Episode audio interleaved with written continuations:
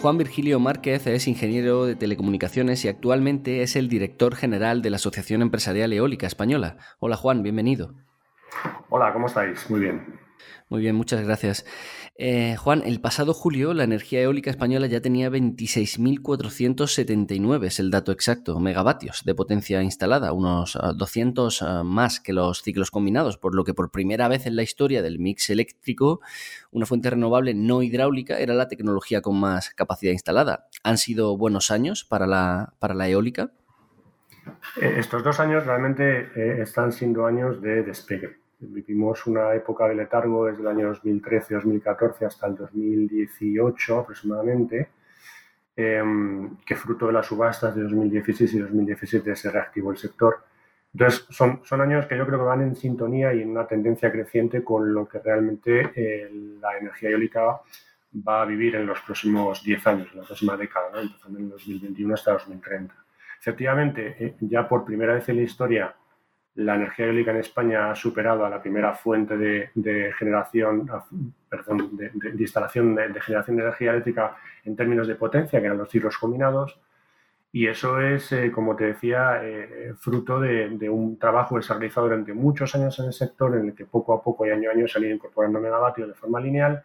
Tuvimos ese letargo en esos años, pero luego se recuperó esa senda. El objetivo a 2030 pues, es duplicar casi la potencia que tenemos a día de hoy y sin duda ser la primera fuente de generación de, energía eléctrica y de potencia instalada. Ya somos de potencia instalada, estamos en el segundo ranking, en 2019 terminamos segundo después de la energía nuclear, pero eh, sin duda en los próximos años eh, ocuparemos el primer lugar. Juan, tras la modificación o la eliminación en los últimos años de, ciertas normativas que, digamos, han frenado la generación de energías verdes, las solicitudes y proyectos se han multiplicado. Este año, por ejemplo, la comunidad valenciana recibió hasta 77 propuestas de proyectos eólicos, lo que demuestra que, hay potencial. Pero ¿cuál es el potencial real de la energía eólica en España? Bueno, el potencial de la energía eólica en España es, es enorme porque España tiene unas características de viento estupendas a nivel, a nivel de cómo se distribuye el viento entre el norte y el sur, y hay varias zonas que son de las mejores de Europa. Eh, efectivamente hay una eh, solicitud, eh, yo creo que muy importante de proyectos y de, y, de, y de, accesos y de todos estos trámites que dentro de la tramitación administrativa son necesarios para poner en marcha un parque. lo importante de todo esto es que esos proyectos, muchos de esos proyectos no se instalarán todos, pero muchos de esos proyectos son proyectos maduros, proyectos que tienen detrás un trabajo de tanto de las ingenierías como de los promotores y las consultoras para elaborar un buen estudio de recurso, para evaluar bien cuáles son los mejores emplazamientos dentro de esas zonas y para eh, llevar a cabo toda la tramitación administrativa y ambiental del proyecto. Entonces, el, futuro de la energía eólica en España es muy prometedor, eh, muy prometedor porque contamos con todo, contamos con recurso, contamos con promotores y con tecnólogos de primer nivel. Contamos con un know-how de las compañías y las empresas que saben perfectamente cuáles son los, los, los, trámites a llevar y la experiencia que tienes que tener para llevar a cabo un proyecto eólico que tiene una complejidad considerable. Es decir, contamos con todos los miembros para, para asegurar que la energía eólica va a ser la protagonista de la transición energética en España y que además cuenta con toda la cadena de valor industrial en nuestro país. Eh, en, España se puede fabricar el 100% de un aerogenerador, desde cualquier componente o, material que se pueda utilizar hasta cualquier estudio o proyecto de ingeniería que se necesite. ¿no? Como bien sabrás, una de las críticas más extendidas, no solo con respecto a la eólica, sino también hacia las renovables en general, es que depende de subvenciones, de subastas que la promocionen. En fin, la pregunta es, ¿es rentable el sector sin fórmulas de respaldo público, al menos en sus comienzos? Bueno, no solo, no es rentable, sino que además a día de hoy es la tecnología, las tecnologías renovables, sobre todo la eólica y fotovoltaica, han pasado a ser las tecnologías más rentables.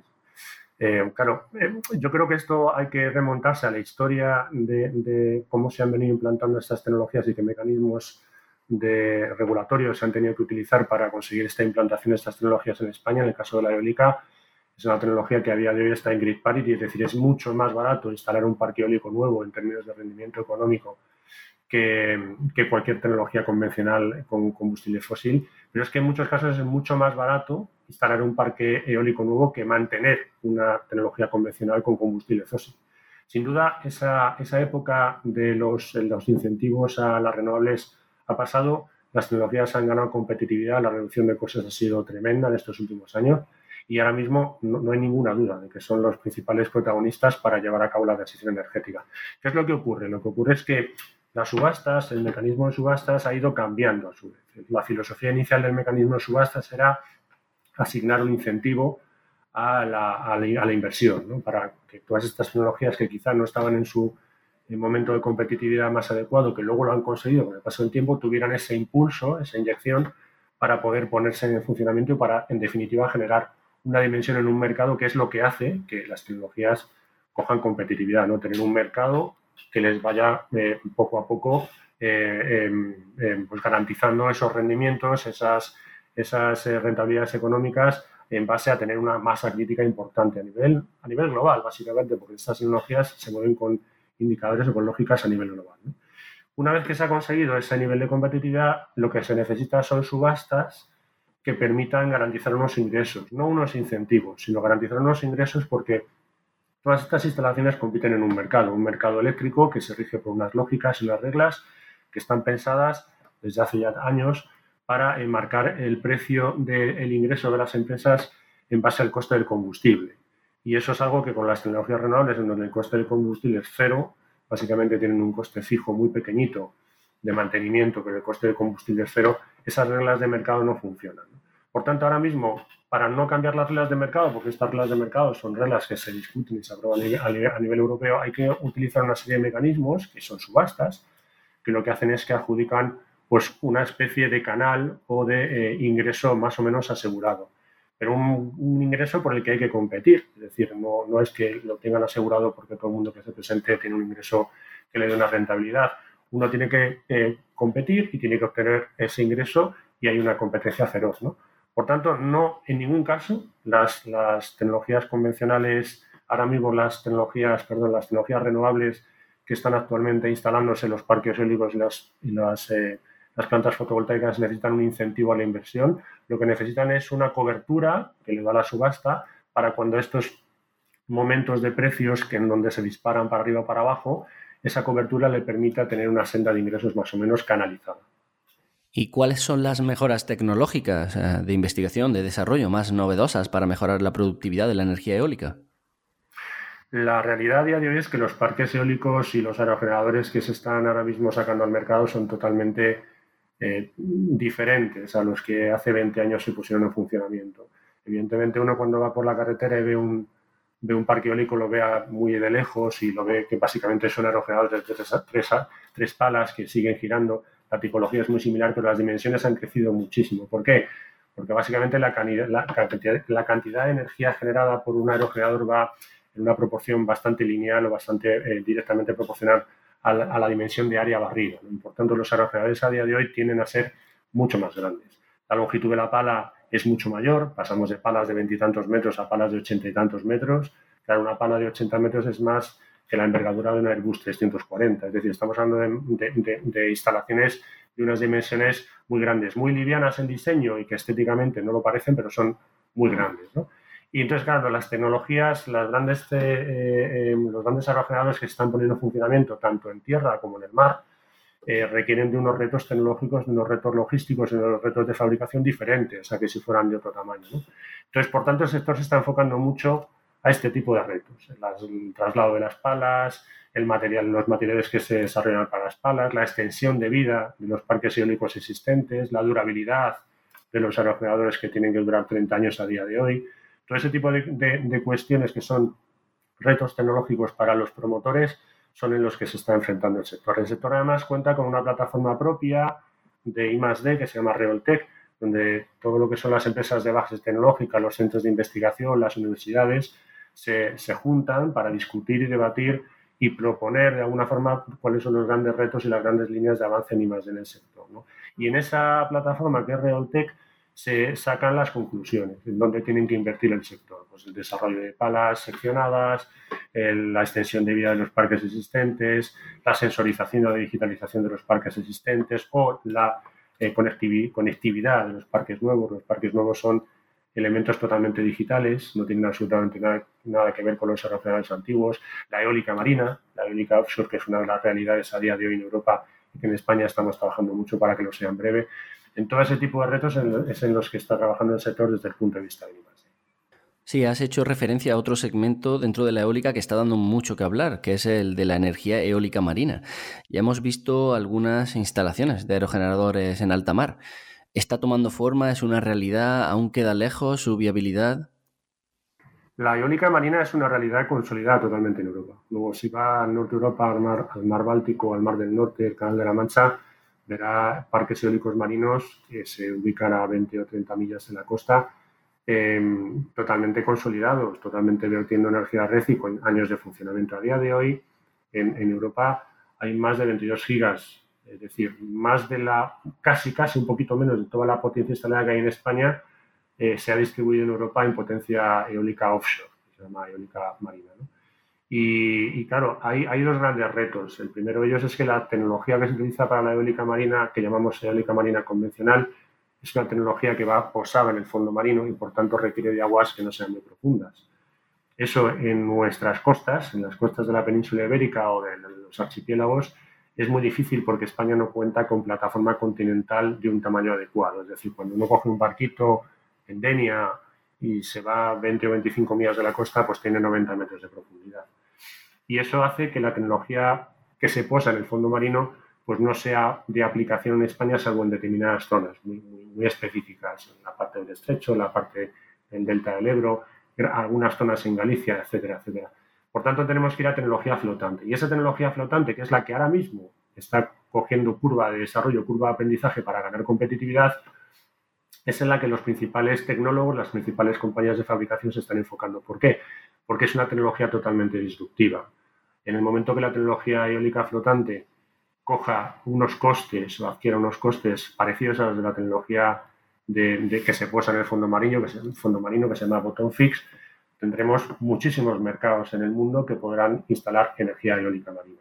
Y eso para España es muy importante. ¿Por qué? Porque la, tecnología eólica marina en España no es una realidad de parques eólicos existentes. A día de hoy solo tenemos un aerogenerador que está ubicado eh, en, el, en, el, archipiélago canario de 5 megavatios que es, por decirlo de alguna forma, el único parque eólico marino que hay. Últimamente se han puesto varios prototipos, pero a escala, a escala real, a escala comercial, solo hay uno.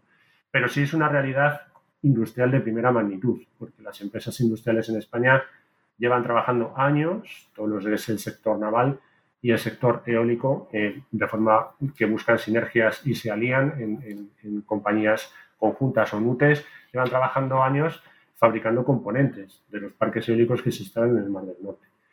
Y la realidad en el futuro que nosotros esperamos es que en 2030 la realidad de parques eólicos flotantes en España sea efectivamente uno más, un país más que tiene y que puede contar en sus costas con parques eólicos marinos. Además de la realidad industrial, tenemos una realidad de innovación, porque España es el país que lidera a nivel mundial, junto con Estados Unidos y Japón, el desarrollo de prototipos de I+D flotante. Y eso es algo que tenemos que conseguir mantener en nuestro país, ¿no?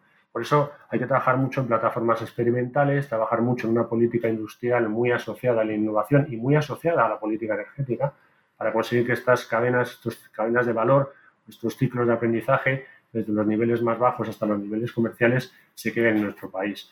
Es una estrategia conjunta que hay que trabajar tanto las empresas privadas como el, el gobierno para conseguir que en España en 2030 tengamos pues una, una parte considerable de la, de, la, de la potencia que se instale no será mayoritaria, pero será una parte significativa se instale en el mar y por otra parte nuestras empresas sigan siendo referentes industriales y de innovación.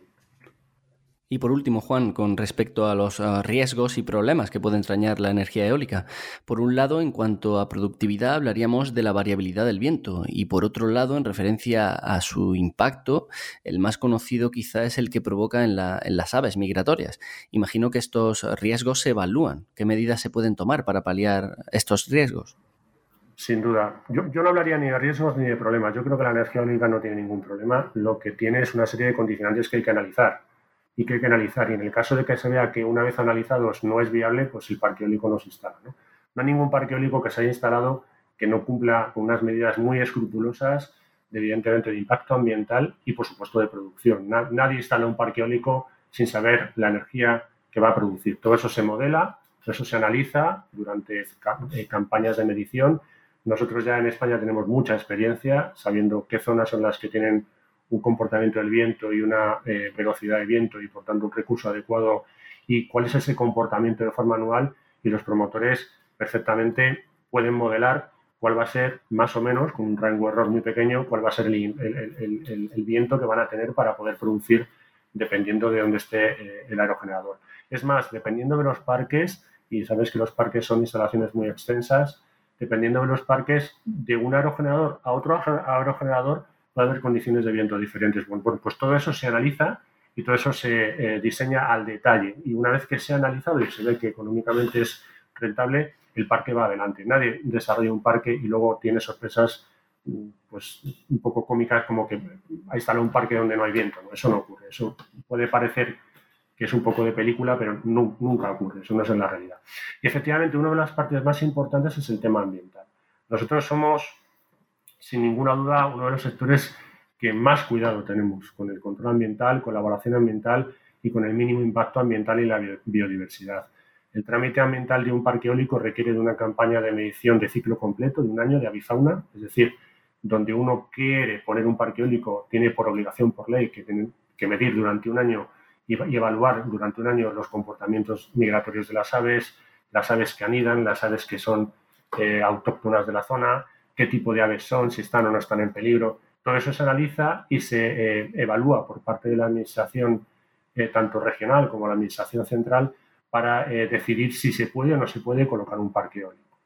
Es más, una vez puede ocurrir, porque al final los parques eólicos son instalaciones que duran 30 años o más, puede ocurrir que el comportamiento de las aves cambie en esos 30 años, porque las migraciones no siempre pasan por el mismo sitio, dependiendo de muchas, muchas condiciones o muchas circunstancias que se pueden dar a lo largo de 30 años pues de evolución de los aspectos climatológicos en una zona. Bueno, pues aún así, los parques eólicos en funcionamiento lo que tienen es un control exhaustivo para minimizar los daños a las aves. Es decir, en diseño y en desarrollo se evalúa dónde se puede y dónde no se puede poner y una vez que se ha puesto, se ha ubicado el parque eólico, ese parque eólico tiene un compromiso de tener una monitorización y un control exhaustivo de qué impacto está teniendo. En el caso de que ese parque eólico, eh, por diferentes circunstancias, se vea que se encuentra de repente en mitad de una zona de migraciones, el parque eólico sufre las paradas para los aerogeneradores para que no haya ningún tipo de, percance y una vez que eh, se eh, detecta que no hay riesgo, se vuelva a colocar en funcionamiento. Es decir, el, diálogo constante entre la tecnología eólica y el medio ambiente es una realidad y el respeto total de la tecnología eólica y de los promotores de las empresas con el medio ambiente es otra realidad.